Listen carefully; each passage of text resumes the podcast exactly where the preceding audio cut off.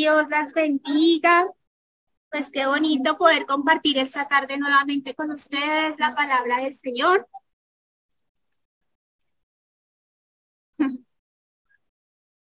Bueno, pues mm, es un tema muy bonito y la verdad pues sé que el Señor ha guiado eh, a todas las hermanas pues, que han trabajado, hemos trabajado en esto para que hoy podamos ver este tema tan bonito, pues estamos viviendo unas situaciones que a veces uno se asusta, ¿cierto? Hemos escuchado hablar de la recesión económica, hemos ah, escuchado hablar de muchas cosas, pero la mujer virtuosa, la mujer que ama al Señor, o la mujer que teme al Señor, ella será alabada, ¿cierto? Y la mujer que teme y que deposita la confianza en el Señor, como lo veíamos en nuestro versículo, se ríe de lo por venir. ¿Por qué? Porque su confianza la ha depositado en el Señor. Entonces, hoy vamos a estudiar un poco de lo que es la mujer virtuosa. Entonces, mm, vamos a estudiar un poco lo que dice el libro de Proverbios 31, ¿cierto? Que es ese texto tan hermoso. De ese, de ese texto podrían salir cantidad, cantidad de, enseñanzas. Casi que podríamos decir que del versículo 10 eh, al versículo 30, cada uno de esos versículos eh, va a tener un, una enseñanza diferente, trae una enseñanza diferente. Pero hoy nos vamos a centrar solo en una porción de ese texto. No sin antes contarles, como para que eh, lo tengamos claro, que ese texto de Proverbios tiene una particularidad y es que es, está hecho, cada versículo inicia con uno de los de las letras del abecedario hebreo. Quiere decir que es un acróstico. Y eso porque el Señor quiere que lo podamos memorizar y aprender fácilmente. Entonces, por esa razón es que este texto em, tiene esa particularidad. Entonces, mis hermanas, quiero que oremos para poner en manos del Señor esta enseñanza y entonces empezaríamos ya eh, pues lo que el Señor nos ha preparado para esta tarde. Señor, te damos las gracias en esta tarde por todo lo que tú haces, Señor, por todo lo que tú has permitido, Padre. Yo te doy las gracias, Padre, por una tarde más de estar aquí como hermanas compartiendo la palabra tuya, Señor. Te doy las gracias también por lo que has puesto en nuestros corazones, Señor, eh, por permitirnos, Señor, estar aquí. También por las hermanas que de pronto hoy no han podido estar, Señor, para que tú las ayudes, Señor, para que tú también las sigas animando. Te pido por cada una de las damas que hoy están aquí con un corazón dispuesto a aprender más de ti, a estudiar tu palabra, Señor, a entender qué es ese mensaje que tú quieres traer para nosotras el día de hoy. Y pongo en tus manos también esta enseñanza, Señor, para que tú seas guiándonos, ayudándonos, Padre, y que seas tú dirigiendo este, este momento, Señor, para que podamos expresar precisamente aquello que tú has querido que, que hoy hablemos, que hoy estudiemos y que hoy conozcamos de ti, Señor. Gracias damos por tu palabra. Ponemos en tus manos este tiempo y damos las gracias en el nombre de Cristo Jesús. Amén. Bueno, mis hermanitas, entonces, eh, como les decía, pues este libro, este, este capítulo de Proverbios, el capítulo 31, del 10 en adelante, pues es reconocido como, o tiene varios nombres, se conoce como el epílogo de la mujer, se conoce también como la mujer anhelada, la mujer digna, la mujer virtuosa, la esposa virtuosa.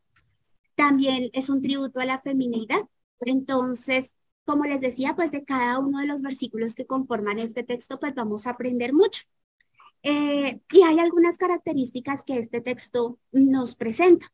Digamos que podríamos decir que hay una parte donde se habla de cómo la mujer, esa mujer virtuosa, pues es una ayuda idónea para su esposo. También como esa mujer eh, no es una mujer eh, que se queda en su casa quieta, que espera, como venía, veíamos hoy en los ejemplos que cuando hicimos la obra de teatro para memorizar. Esa mujer que se queda en su casa quieta, esperando que todo le haga, se queja, no. La mujer virtuosa es una mujer fuerte, es una mujer que eh, trabaja, que está, está incursionando en diferentes negocios. También que atiende su casa con cariño, ¿cierto? Que simpatiza también con todas las personas de la sociedad, que es amistosa, amable, piadosa, que se preocupa por sus semejantes, que no solo se preocupa por su familia, sino también por las otras personas, hasta por sus criados. No es una persona que espera que sus criados le hagan todo, sino que con ellos también colabora, participa y trabaja. También podemos decir entonces que la mujer virtuosa tiene una vida consagrada a Dios. Y todo esto lo logra no por sus propias fuerzas, sino porque realmente tiene una vida entregada al Señor. Entonces, esa es la diferencia entre una mujer que quiere hacer las cosas enfocada en sí misma y que quiere hacer las cosas para agradarse a sí mismo, porque entonces no tiene un propósito eterno, sino que hace las cosas eh, para buscar su propia comodidad, sus propios intereses, su, todo enfocado a uno mismo. Entonces, es una gran diferencia esa mujer virtuosa a aquella mujer que aunque es, mm, hace cosas buenas y que el mundo la llama la mujer exitosa, eh, porque esa mujer exitosa no hace las cosas para agradar al Señor, ni su enfoque lo tiene hacia Él. Entonces, eso es una diferencia muy importante y que en este momento en el mundo es lo que se está hablando, la mujer empoderada, la mujer que bueno, tiene muchas cualidades que aparentemente son buenas porque para el mundo las cosas que están alejadas de Dios son buenas, pero que a la luz de la escritura no es el propósito del Señor para nuestra vida. Entonces nos vamos a enfocar, quiero que abramos entonces el texto de Proverbios y nos vamos a enfocar en una porción. Vamos a ver del versículo 13 al 27. 13. 13. Eh, Proverbios 31, que estamos viendo, del versículo del 13 al 27. Del 13. Ah, bueno. Entonces, eh, Proverbios 31. Entonces, entonces eh, bueno, vamos a leerlo de, completo, lo vamos a leer desde el versículo 10 hasta el 31. ¿Quién lo quiere leer? Hermanita Flor. Sí. Sí, señora, léelo completo desde el 10.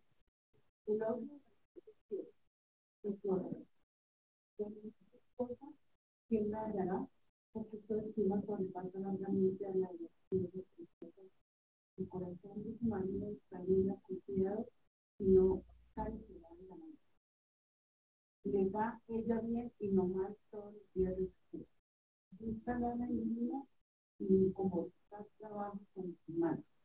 Es como nada de mercadeo. Trae tu pan y se levanta aún de noche y da comida a tu familia y raciona a tu cría. Considera la edad y la compra. Y planta viña el fruto de tus manos. Sigue cuenta del don y en cuenta de tu grado. Ve que van bien tus negocios, tu lámpara no se apaga de noche aplica su mano, con sus manos a la cruz. Alarga su mano al pobre y extiende sus manos con ministerio. No tiene temor de la vida por su familia, porque toda su familia está vestida de ropa sobre. Deja de hacer capítulos del mismo puro y justo en su Su marido es conocido en la tierra, cuando se sienta con las presiones de la tierra.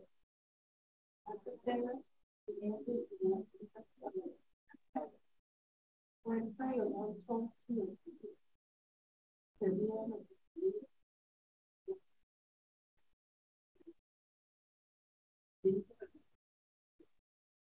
Considera los caminos de su casa y no come el pan de los rivales se levantan sus hijos y la llaman mirando.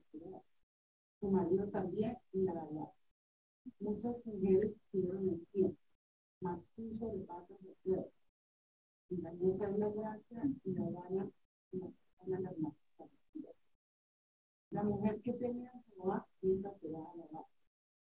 Darle el fruto de sus manos y alárgala en las puertas de Gracias, hermanita Flora.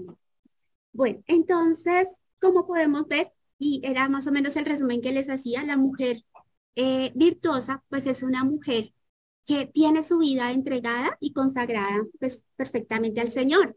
Y hay algo muy bonito del libro de, este, de este capítulo de, de, Proverbios y es el versículo 30, que no lo sabemos casi toda la parte B, ¿cierto? ¿Cómo es? Muy bien, la mujer que teme a Jehová, esa será alabada. Y es muy particular que el libro de Proverbios empieza diciendo algo parecido.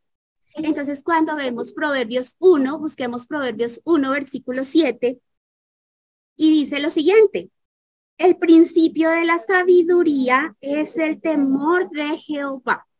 Bien, entonces esa es la característica de la mujer virtuosa, que su vida es consagrada al Señor, que teme al Señor y ese temor y confianza en Él es lo que le permite ser esa mujer sabia, esa mujer virtuosa. Bien, entonces estos versículos que, que veíamos, pues muestran a una mujer que es laboriosa, que se preocupa por el cuidado de su familia, que hace todos sus, deberes, sus obligaciones para cuidarlos, para que ellos estén protegidos. Eh, también dice que trabaja con sus manos, ¿cierto?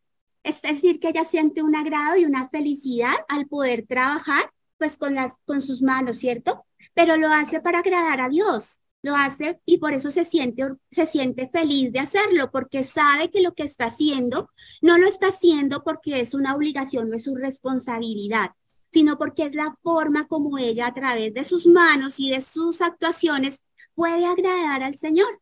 ¿Por qué? Porque su mente está centrada en Él, porque su temor está en Él y su confianza está en Él, ¿cierto? También en el versículo 14 dice que la mujer virtuosa es como nave de mercader, o sea que es una mujer que hace compras, ¿cierto? Que compra cositas curiosas para su hogar, no las cositas normales, sino que piensa como en todos los detalles que, que pueden ser para su hogar. Entonces va, busca como, como una nave de mercader, ¿cierto? Pero también busca la economía. O sea, mira que las cosas sean buenas, pero que sean muy, muy agradables para confortar su hogar, pero que también pueda honrar al Señor con el manejo de su dinero, ¿cierto? Entonces esta mujer que tenemos, pues parece que también fuera una mujer elegante, ¿cierto? Porque dice en un, un apartado que se viste de púrpura. Pero realmente la elegancia y la esencia de ella no está en lo exterior, sino está en su corazón. Y es su corazón lo que la hace ser diferente a todas las demás mujeres, ¿cierto? Es ese corazón bondadoso, piadoso, porque todo lo que ella hace lo hace siempre pensando en agradar al Señor y no para agradarse a sí misma. Entonces, esa es la verdadera belleza de la mujer que se describe en este texto, ¿cierto? Y ahora pues vemos que es muy difícil ver eso, porque este mundo, como está hoy día, lo que le gustan son las apariencias y lo que los ojos ven, ¿cierto? Entonces se, entra en una mujer eh, eh, que aparentemente es bonita, pero por fuera, pero que no conoce realmente al Señor, que su corazón está lejos y está separado de Él. Bien, entonces eso es lo que hace diferente a esta mujer. Eh, esta mujer también dice que trabaja de día y de noche. Es la primera que se levanta al leer el texto pareciera que fuera la primera que se levantara y la última porque también está muy pendiente de sus criados, de qué les hace falta a ellos, ¿cierto? Entonces no es una mujer que espera que todo le hagan, que todo le traigan, sino es una mujer que colabora, que está enterada también de los asuntos de su esposo, que le ayuda inteligentemente en los negocios porque tiene la sabiduría del Señor para ello, ¿cierto? Entonces, eso también es algo importante y que hace que eh, la mujer, esta mujer virtuosa, sea eh, diferente a la mujer pues, normal, ¿cierto? La mujer cotidiana. Eh, entonces, pues es muy bonito ver eso y, y, quiero hacerles una pregunta. ¿Cuántas les gustaría ser esa mujer virtuosa? ¿Cuántas creen que son como una mujer virtuosa? Pues les tengo una noticia. Resulta que este texto sí nos da un ejemplo de lo que sería la mujer virtuosa, pero somos pecadoras y tal vez nunca vamos a poder hacer la mujer virtuosa completa, como lo dice Proverbios 31. En algunas áreas de nuestra vida podremos ser, pero en otras de pronto no. Pero este texto no nos invita a, a eso. O sea, nos invita es más a manejar el ejemplo de que esta mujer no hace las cosas por ella misma, sino para agradar al Señor y que su confianza está completamente en Él. Cuando la mujer confía en el Señor y hace las cosas para agradarle a Él, seguramente va a empezar a encontrar muchas áreas de su vida en que va a ser similar a esa mujer que escribe el texto. Si lo hacemos pensando en que queremos ser esa mujer virtuosa y que nos alabe la gente, seguramente no lo vamos a poder lograr, porque la fuerza de esta mujer viene desde el Señor.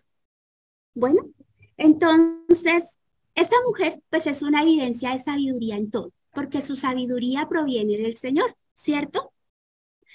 Y esa sabiduría se puede lograr por tener una relación directa con el Señor. La prueba y la evidencia de esa sabiduría que describe esta mujer aquí en Proverbios 31 es precisamente esa relación que ella tiene con el Señor, donde su vida la centra directamente a Él, no a ella, sino que es entregada y consagrada a Él. Y por eso es que no es una mujer débil, sino es una mujer fuerte, porque tiene la fuerza de Dios y con la fuerza de Dios puede abandonar el pecado sus, o sus cosas que la separan de Él y moldear su carácter y afirmarlo como el Señor quiere que lo hagamos, ¿cierto? Entonces es una mujer que eh, tampoco siente miedo de lo que va a venir, ¿cierto? Entonces veíamos en el, en el texto que estábamos memorizando y se ríe de lo por venir, pero no se ríe, cuando dice se ríe no es que se burle, ah, no, no va a pasar nada, no. Es una mujer que sabe que todo lo que va a pasar en su vida hace parte del propósito del Señor. Y por eso no tiene miedo, por eso ella está confiada en él, porque sabe que no importa que hoy nos digan que la recesión económica, que va a haber una hambruna, que está subiendo el dólar, que la gasolina, pues sí, no podemos desconocer que esa es una realidad, pero es el propósito del Señor. Y por algo el Señor está haciendo en estos momentos eso que está pasando en nuestro mundo, ¿cierto? Entonces, si es el Señor el que está haciendo eso, ¿por qué vamos a tener miedo? Pero ¿será que nuestra actitud es de quedarnos también quietas y esperando que pase todo eso? No, ¿cierto? Tenemos que ser esforzadas, como también lo dice este texto, esta porción de la palabra, ¿cierto? No es una mujer que se queda esperando en su casa a ver qué va a pasar. No, es una mujer que se esfuerza, que se levanta, que trabaja, que mira el futuro y que provee lo que necesita su familia para que no le falte nada aún en la noche, ni en el día de frío, ni durante la nieve, ¿cierto? Entonces es una mujer que está atenta, que está pendiente de todos los detalles y que como quiere agradar al Señor, pues sabe que tiene que ser diligente, ¿cierto? El Señor no nos llama a ser mujeres quietas y a ser mujeres eh, que estemos esperando que todo nos llegue, no, tenemos que también hacer nuestras responsabilidades y cumplir nuestras responsabilidades para que podamos ser esas mujeres esforzadas y valientes que el Señor, a lo que el Señor nos está llamando. Entonces, hay una cosa muy importante también que hace diferente de esta mujer. Entonces, como ella tiene su vida centrada en el Señor, ella y ella busca la provisión, se provee primeramente de algo muy importante, a diferente de cómo lo hace el mundo. Cuando a uno le hablan que hay crisis, que viene, bueno, sé, que está a punto de la, tercera la tercera guerra mundial, que Ucrania, bueno, todas esas noticias que son horribles verlas, de que uno se provee. ¿Se acuerdan cuando fue la pandemia? Y que dijeron que, que, iba, que iba a haber una pandemia y la noche anterior al simulacro que fuimos a hacer el mercado y que llevaba toda la gente. Papel higiénico, mercado, bueno, y papel higiénico. Entonces resulta que la mujer virtuosa no se provee primero de eso sino ella asegura su vida espiritual para la eternidad, porque su mirada no está fijada en esto que está acá, porque esto que está pasando acá en la tierra es transitorio. Nosotros solo somos peregrinos, porque nuestra verdadera ciudadanía está arriba, en el cielo. Entonces, ¿de qué debo proveerme en esos momentos? De mi parte espiritual y asegurar entonces que mi futuro va a estar tranquilo y confiado porque tengo al Señor y he sido salva por lo que Él ha hecho en la cruz, ¿cierto? entonces no voy a tener temor. Y esa es la provisión que nosotras debemos buscar antes que lo material, ¿cierto? Entonces lo que nosotras debemos buscar es asegurar que de verdad voy a tener una vida con el Señor, que mi corazón, en mi corazón Él está presente, que lo he aceptado, que conozco y que tengo claridad de lo que el Señor hizo en la cruz por mí, que Él murió para mm, perdonar mis pecados, para pagar ese precio, ¿cierto? Yo podría atesorar todo el dinero del mundo, pero eso no va a pagar nada de lo que mi pecado ha generado y de la forma como he ofendido al Señor. La única manera como lo puedo pagar es a través de Cristo.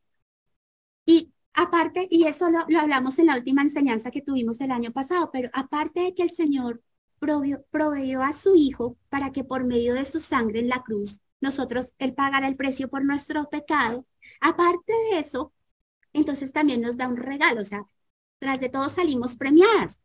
Y es que Él nos regala la salvación. Entonces, lo primero que yo debo mirar es que realmente yo esté eh, aprovisionándome de esa parte espiritual y eterna que voy a tener en un momento difícil. Eh, cuando algunas personas han pasado por momentos de, salud muy difíciles, donde se enfrenta de verdad a, a la muerte, pues es muy duro, es muy duro. Pero cuando nosotros tenemos la esperanza de la salvación, así esa persona esté al borde de la muerte, estamos tranquilas, porque esa persona ha provisionado su futuro en la eternidad con el Señor. Y si muere, pues no pasa nada. Si vivimos, para el Señor vivimos. Y si morimos, para el Señor morimos, porque estamos con Él, porque de Él somos. ¿Sí? Pero entonces, ¿en dónde debemos trabajar?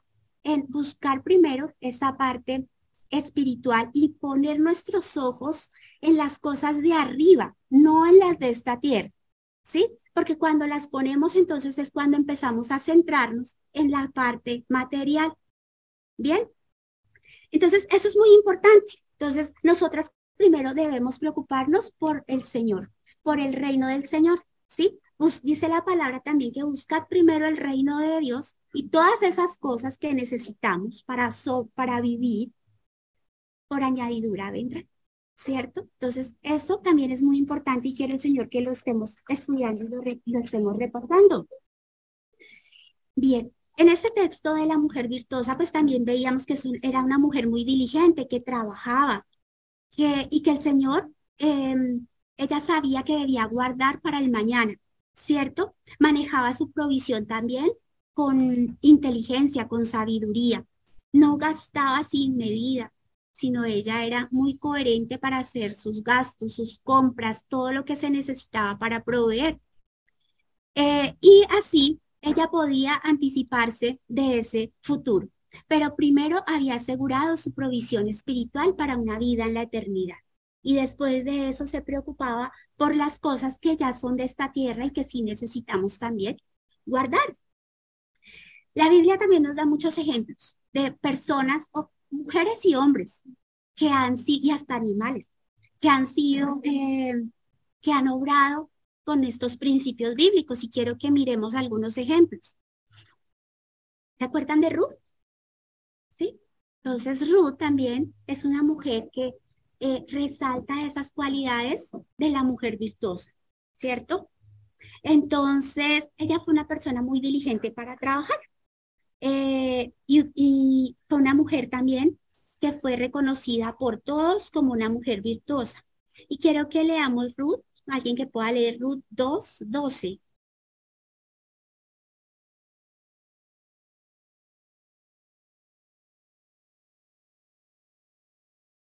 Hermanita Gloria.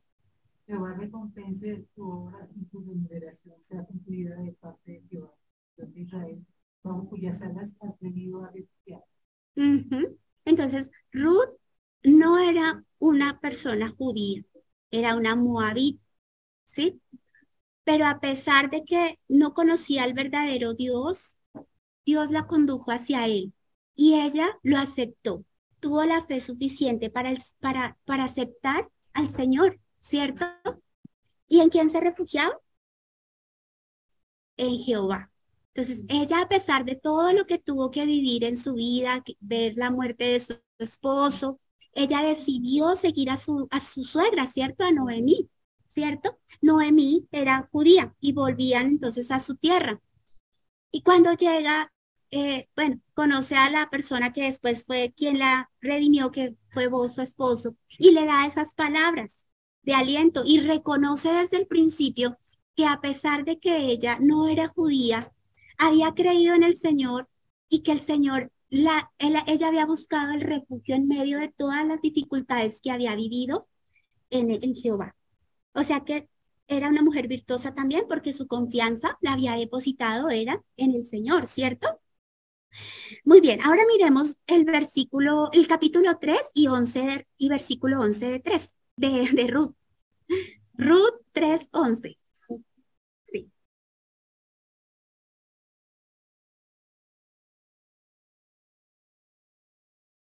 ¿Quién lo, hermanita? Ahora pues no temas, hija mía, yo haré contigo lo que tú digas, pues toda la gente de mi pueblo sabe que eres mujer Entonces, era una cualidad que se notaba. Ella no lo hacía, no se hacía una mujer vistosa, de hecho era humilde. No tenía en esos momentos ninguna provisión económica y por eso tenía que trabajar. Pero aunque era una mujer que no era judía, que había sido viuda, o que era viuda que estaba en, esa, eh, estaba en ese momento en esa condición, que no tenía dinero, eh, pues era vista por todos. ¿Por qué? Porque ella no, ella, su belleza no se caracterizaba por lo exterior, sino realmente por esas cualidades de su corazón, ¿cierto? Entonces el pueblo la conocía. Eh, y entonces el pueblo lo que podía ver era el fruto de esa verdadera relación que ella tenía con Jehová, que era su refugio y su confianza, ¿cierto? Entonces, eso era lo que la gente podía percibir de ella. Eh, y también era una mujer muy diligente en su labor. Entonces, esa mujer trabajaba desde temprano y no paraba. Entonces, quiero que leamos el, el versículo el, ¿qué? el versículo 2, 5, 6. Capítulo 2, versículo del 5 al 6. ¿Alguien? Sí, hermanita María.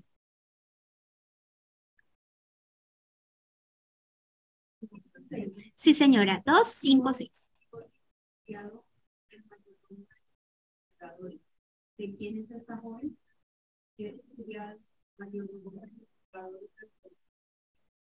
es la joven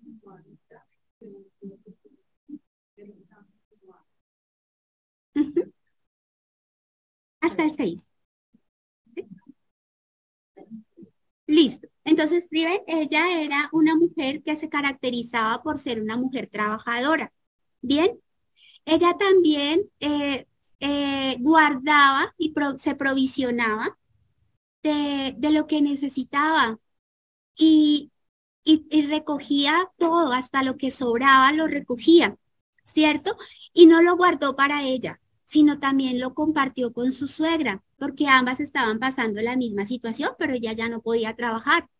Entonces ella no pensó en ella misma, eh, sino pensó también en la necesidad que los demás estaban eh, pasando. Bien, entonces Ruth también es una mujer que se que podríamos decir que es un ejemplo de esa mujer virtuosa y es la forma como el Señor eh, quiere que nosotras también estemos actuando. Vamos a ver otro ejemplo. Entonces, ahora no vamos a ver eh, una persona, sino vamos a ver en Proverbios 6, 6 al 8.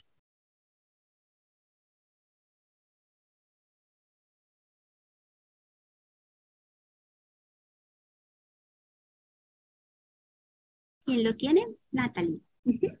Muy bien. Proverbios 6, versículo del 6 al 8.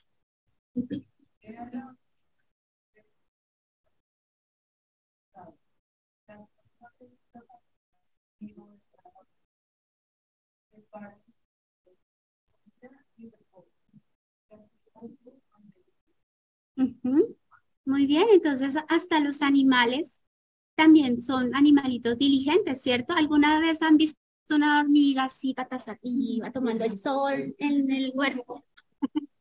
no, ¿Cómo vemos a las hormigas? Trabajando, ¿cierto? Casi siempre llevan, y uno las mira y dice, ¿cómo un animalito tan pequeña, tan pequeñito puede llevar semejante hoja de un árbol? ¿Cierto? Un pedazo grande de un árbol, ¿no?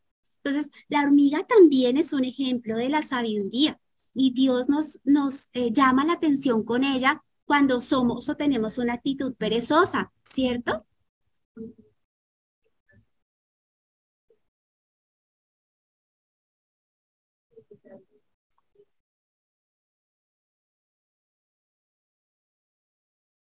Así es, porque eh, eh, las hormiguitas tienen también como esa, esa diligencia que, que, que, podemos tomar nosotros como ejemplo, ¿cierto? Como dice la hermanita, entonces las hormiguitas no solamente trabajan, sino que también enseñan a, los, a sus hijitos, ¿cierto? Para que también ellos aprendan a, tener esa, esa diligencia. Entonces, ahí dice que la hormiguita trabaja constantemente, ¿cierto? Que se esfuerza y que trabaja constantemente. Eh, y no se limita al momento, ¿cierto? Sino que en verano ella recoge y guarda para el invierno, ¿cierto? Porque ya sabe que en el invierno no lo va a poder hacer y mi hermanita Sorayita.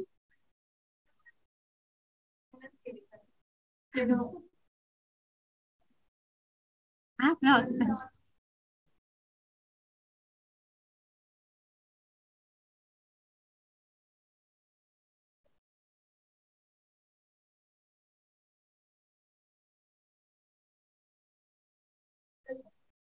Y las, las íbamos lamiendo las íbamos colocando encima de una hoja y solo había una hormiga y ella vio el montoncito de pepas y se devolvió. Y yo le dije por molestar a, mis, a mi sobrinita y a mis hermanas, les dije, mire, ella se fue a avisarle a las otras que hay banquete.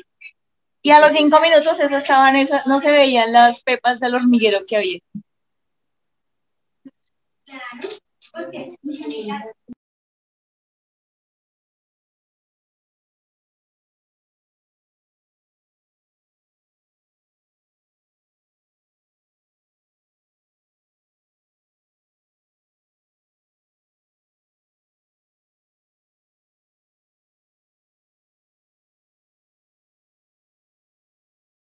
Claudita, no te escuchamos.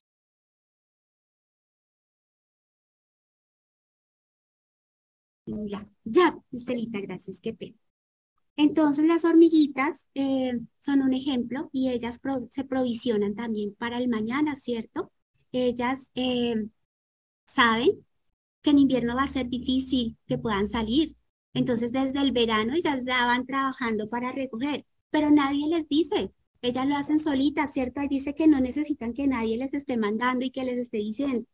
Y hay veces nosotras necesitamos que alguien esté ahí al lado recordándonos todo el tiempo lo que tenemos que hacer. ¿sí? Entonces podemos también seguir ese ejemplo de, de, que nos da aquí el libro de Proverbios. Bueno, también tenemos un hombre, un hombre que fue diligente. ¿Quién creen que fue? Bueno, David fue diligente, ¿sí? Moisés, pero hay uno muy particular, José. José. Entonces José también fue un hombre diligente que dependía del Señor, que tenía una relación, que sabía que todo lo que había pasado en su familia no fue, nunca se quejó porque nunca lo veía como que fue que mis hermanos me, me, me, vendieron, uy, no, mis hermanos, no, José sabía que eso que había pasado era el plan y el propósito del Señor. Su confianza estaba en él. A pesar de todo lo que pasó y todo lo que vivió, nunca dudó de que eso era plan del Señor, ¿cierto? Y el Señor lo utilizó. Y dice Génesis 50-20. ¿Quién lo puede leer?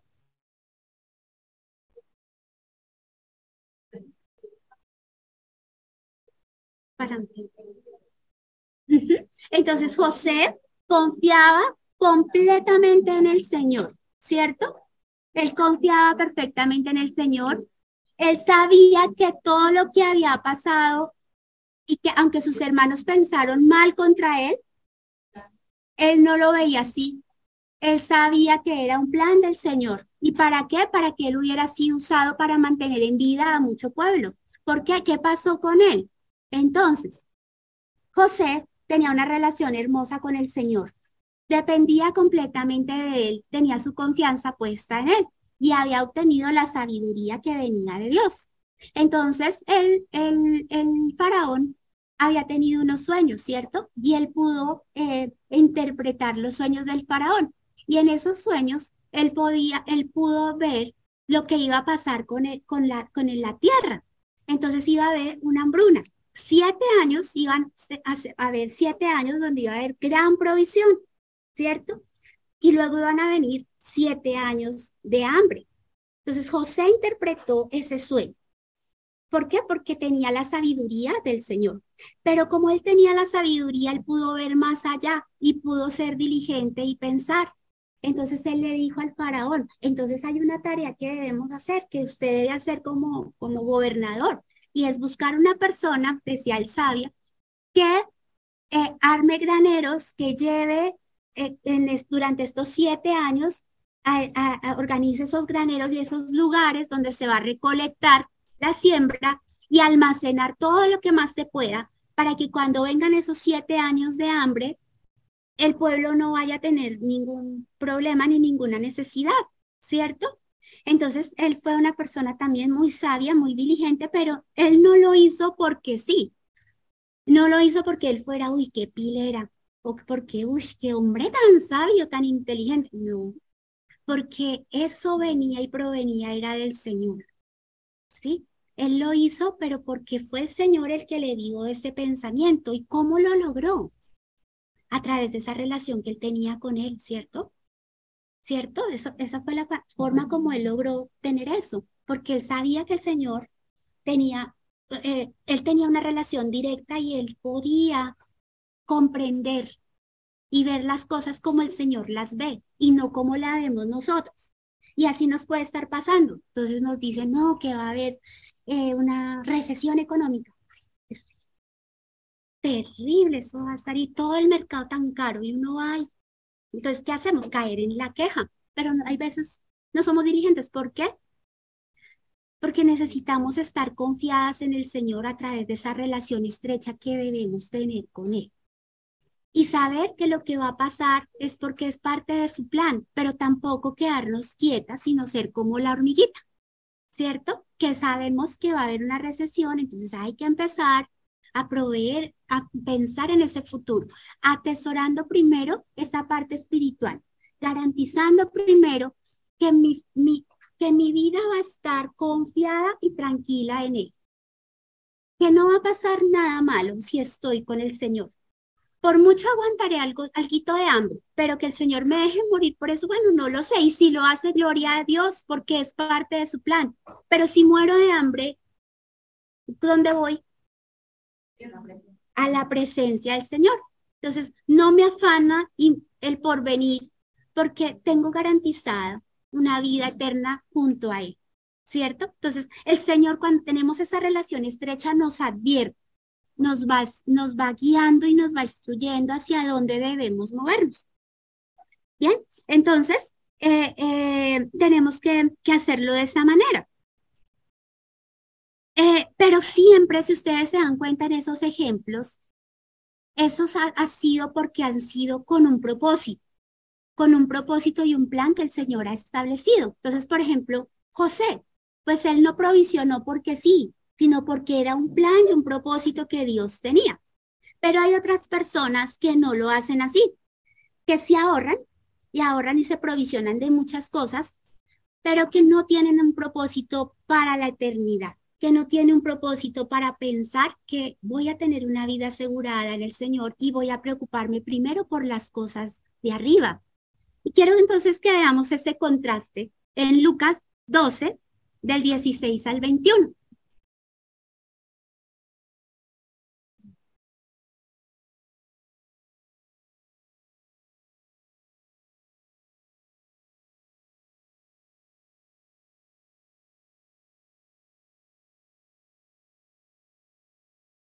¿Quién lo tiene? Lucas 12 del 16 al 21.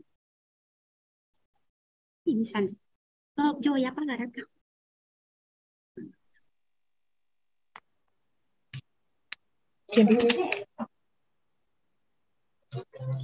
Y, eh, y ansiaba saciarme de las migajas que caían de la mesa del rico y aún los no Lucas, es Lucas.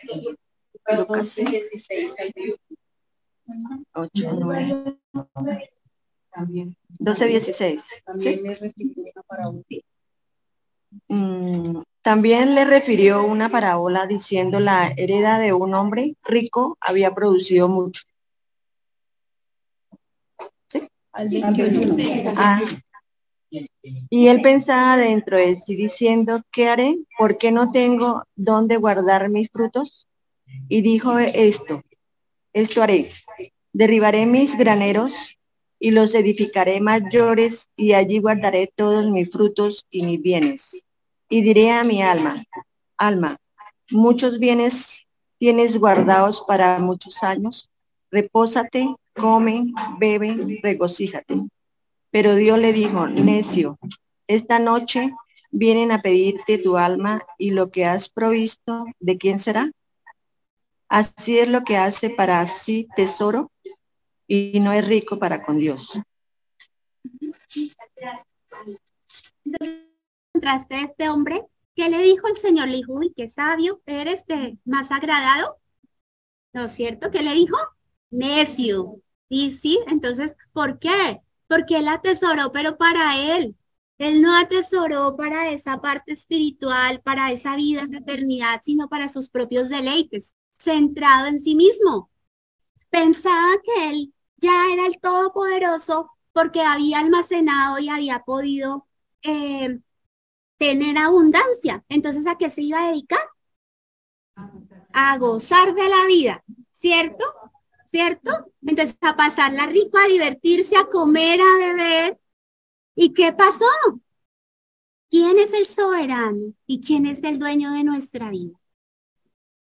El Señor. Entonces el Señor lo llamó y él no pudo hacer esos propósitos porque no contó con la voluntad y él creía que porque había guardado, él ya era el dueño de su propia vida y que se iba a dedicar a disfrutar, ¿cierto? ¿Y eso tiene algún parecido con nuestra realidad? Total, ¿cierto? Total, total. Entonces, mucho cuidado. ¿Cómo le dijo el Señor? Necio. Necio. ¿Bien? Entonces, eh, este es un contraste. O sea, la palabra de Dios nos muestra este contraste perfecto, ¿sí? De cómo cuando hacemos las cosas con el Señor y cuando mm, lo hacemos pensando en una vida en la eternidad, podemos ser eh, bendecidos y también podemos agradar al Señor.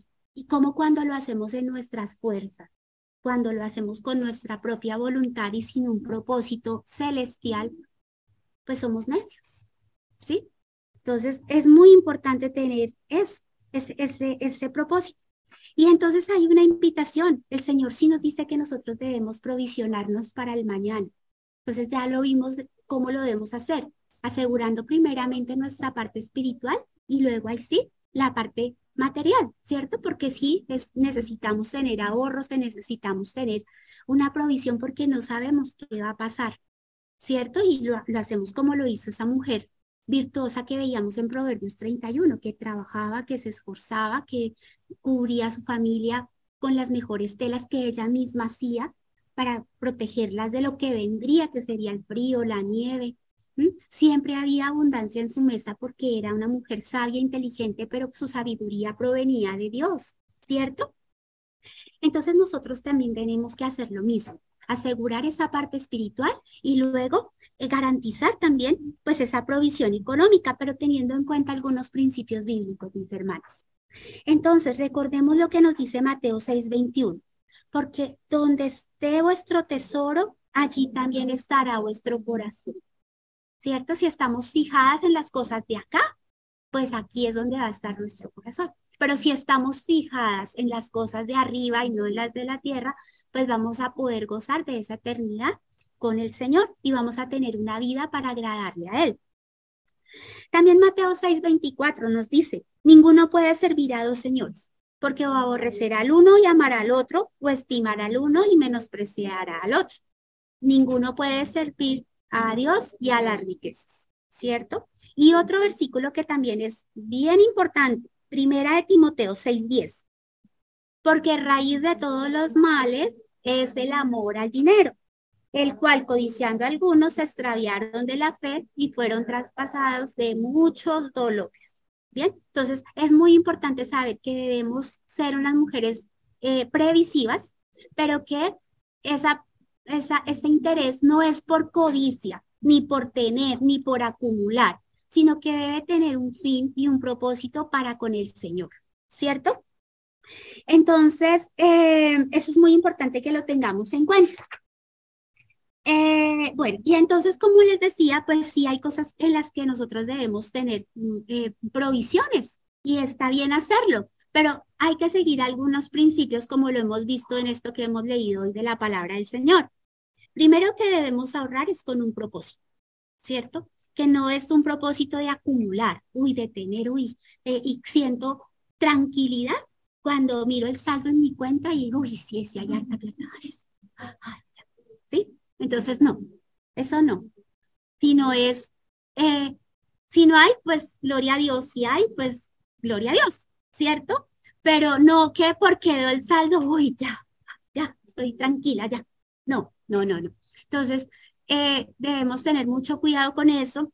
Y cuando vamos a ahorrar, pues debe haber un propósito, debe haber una meta. ¿Y con quién debo haber trabajado ese propósito y esa meta? Con el Señor, ¿cierto? Porque pueda que yo tenga la meta de ahorrar para viajar, pero de pronto el Señor no quiere.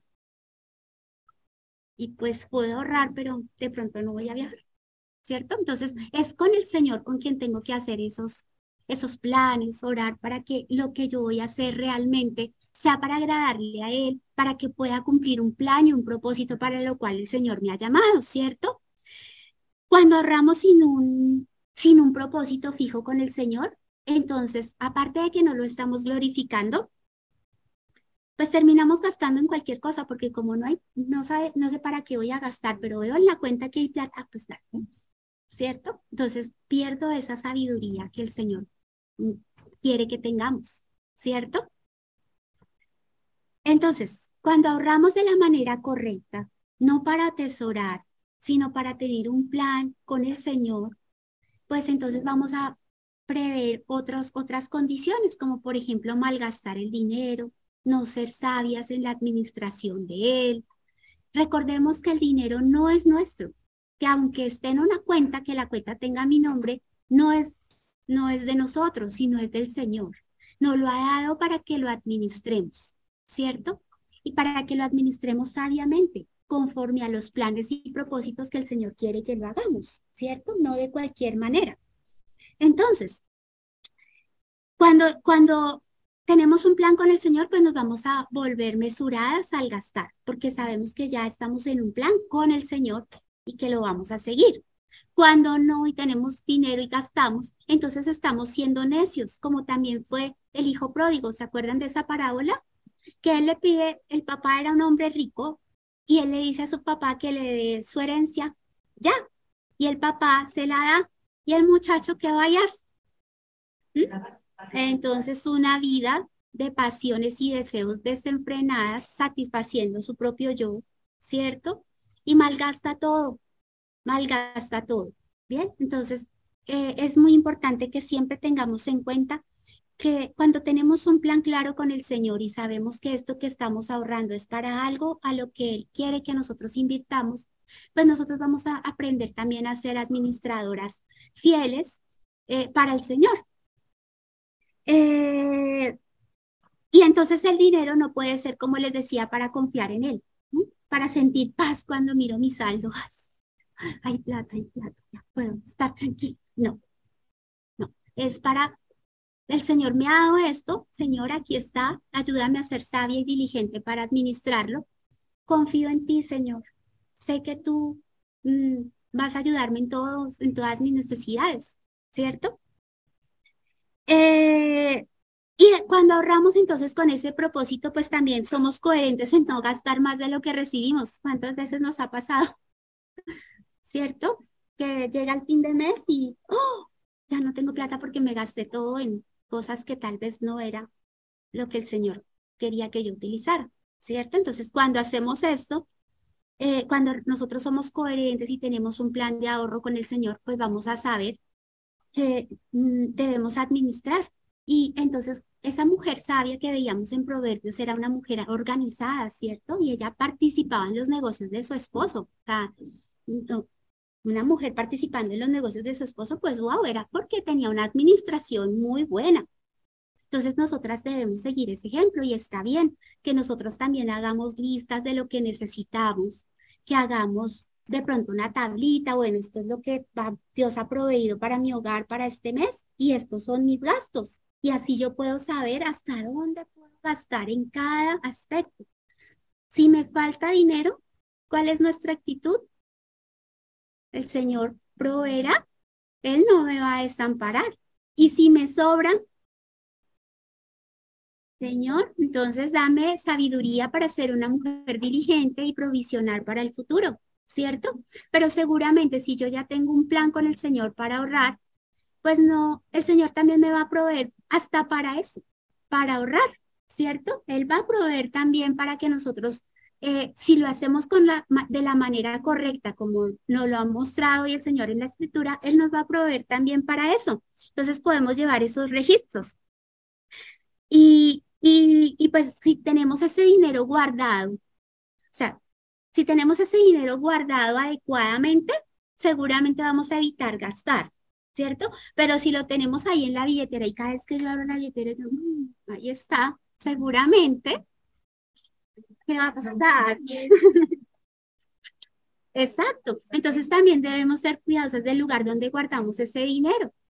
Eh, y pues obviamente con la visión que hemos visto hoy, no de atesorar, sino de que es un plan y un propósito para con el Señor y guardarlo porque en, una, en, una, en un lugar donde no me lo vaya a gastar porque ese dinero es precisamente para cumplir esos planes y propósitos que he trazado con el Señor. Entonces, eso también es muy importante. Entonces les vamos a dar unas ideas de para qué, qué planes usted puede hacer con el Señor para ahorrar, ¿cierto? Entonces, hay muchas cosas. Eh, podemos ahorrar para ayudar a otras personas, pero también podemos ahorrar para mejorar nuestra parte espiritual. Por ejemplo, entonces, podemos ahorrar, por ejemplo, para apoyar las misiones, ¿cierto? A los misioneros, para apoyar la obra del Señor, ¿cierto? Para apoyar, eh, por ejemplo, para que nosotros podamos asistir al feminario. Por ejemplo, ahorita estamos en marzo, el feminario es en noviembre, o sea que tenemos todos estos mesecitos para ir provisionando, como la hormiguita, ¿cierto? Que yo sé que van a venir unos días difíciles, entonces, pero quiero, quiero crecer espiritualmente con el Señor, entonces empiezo a ahorrar desde ya, ¿cierto? No espero que nadie me lo diga como, como lo hace la hormiguita, ¿cierto? sino que ella solita sabe que está en verano, entonces yo tengo que ir a recoger porque cuando venga el invierno no lo voy a poder hacer. ¿Cuántas tenemos hijos? Entonces podemos, por ejemplo, estar ahorrando para llevar a nuestros hijos a los campamentos, ¿cierto? Y no que llegue el día del campamento y, ay, mi hijo no puede ir porque no tengo el dinero. Si somos diligentes y desde ya lo empezamos a hacer y tenemos ese plan y ese propósito con el Señor, el Señor nos va a ayudar y nos va a ir proveyendo. ¿cierto? Pero debemos ser fieles en ese propósito que hice para con el Señor, porque no puede ser que le diga al Señor que me ayude para el feminario y luego coja la plata para otro plan que no había sido concertado con el Señor, ¿cierto? Podemos también, por ejemplo, para inscribirnos a los cursos que hace el seminario bautista, ¿cierto? Porque en esos cursos podemos aprender mucho de la palabra del Señor. ¿Cuántas han asistido a esos cursos? se han inscrito al menos a uno. ¿Mm? Entonces, mis hermanas, ahí podemos encontrar un plan muy bonito para trabajar con el Señor y tener un propósito para ahorrar este año para con Él, ¿cierto? También para comprarnos un muy buen libro cristiano o una Biblia muy bonita para poder hacer mis estudios y acercarme más a Él, ¿cierto? También el seminario hace cursos constantemente, por ejemplo, la reunión, el curso de apertura este año fue muy bonito con el Samuel, con el pastor Samuel Pérez Niños, perdón, con el pastor Samuel, ¿cierto? Imagínense él desde tan lejos que vino para, para poderme yo instruir. Entonces, si yo hago mi plan desde ya y sé que esto es en enero, entonces desde marzo de este año ya podemos estar ahorrando para poder ir a esta, a esta actividad que es en enero del 2024. O sea, todavía tenemos mucho tiempo. Entonces tenemos que orar mucho, mis hermanas, para pedir al Señor esa sabiduría, esa sabiduría que proviene solo de Él. ¿Cierto? No es la sabiduría mía, sino la que el Señor me da para poder hacer estos planes con Él, para proveer lo que necesito para poder establecer mi relación y afianzar mi crecimiento en la palabra del Señor. ¿Cierto? Y entonces no olvidemos ese versículo que acabamos de memorizar. ¿Listo? Fuerza y honor son su vestidura y se ríe de lo por venir. Bueno, mis hermanas, entonces esto era lo que el Señor quería que habláramos hoy, hermanas. Dios las bendiga, muchísimas gracias a todas y vamos a orar para que el Señor nos ayude a ser diligentes.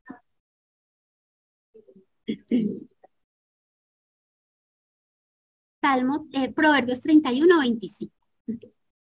Señor, te damos gracias en esta tarde, Padre, por todo lo que tú nos has instruido y nos has enseñado, Señor. Gracias por mostrarnos estas verdades, Señor, por recordarnos que nuestra fuerza no proviene de nosotras, sino proviene de ti. Que nuestra hermosura, Señor, no está en lo exterior, sino está en nuestro corazón, Señor. Y por eso hoy queremos pedirte un corazón, Señor, que te agrade a ti, Padre. Un corazón que esté dispuesto a servirte, a honrarte, Señor, a reconocerte también como nuestro verdadero Señor y Salvador, Señor, donde estamos confiadas y tranquilas en ti y que no nos dé temor el porvenir porque sabemos que en tus manos y en tus alas estamos protegidas, Señor. Ayúdanos a ser como la hormiga, diligentes, Señor, a ser mujeres que estemos mm, atentas a las necesidades de nuestra casa, Señor, pero que también podamos proveer el futuro.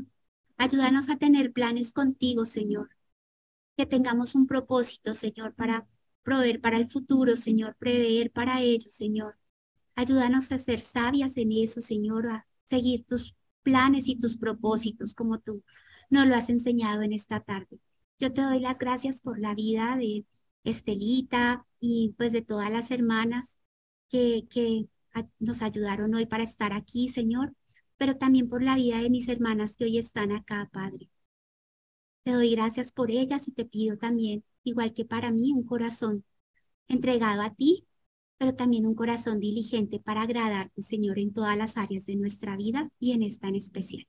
Damos las gracias por esta reunión, por lo que viene y por lo que vamos a seguir aprendiendo en lo que sigue, Señor. Te damos las gracias en el nombre de Cristo Jesús.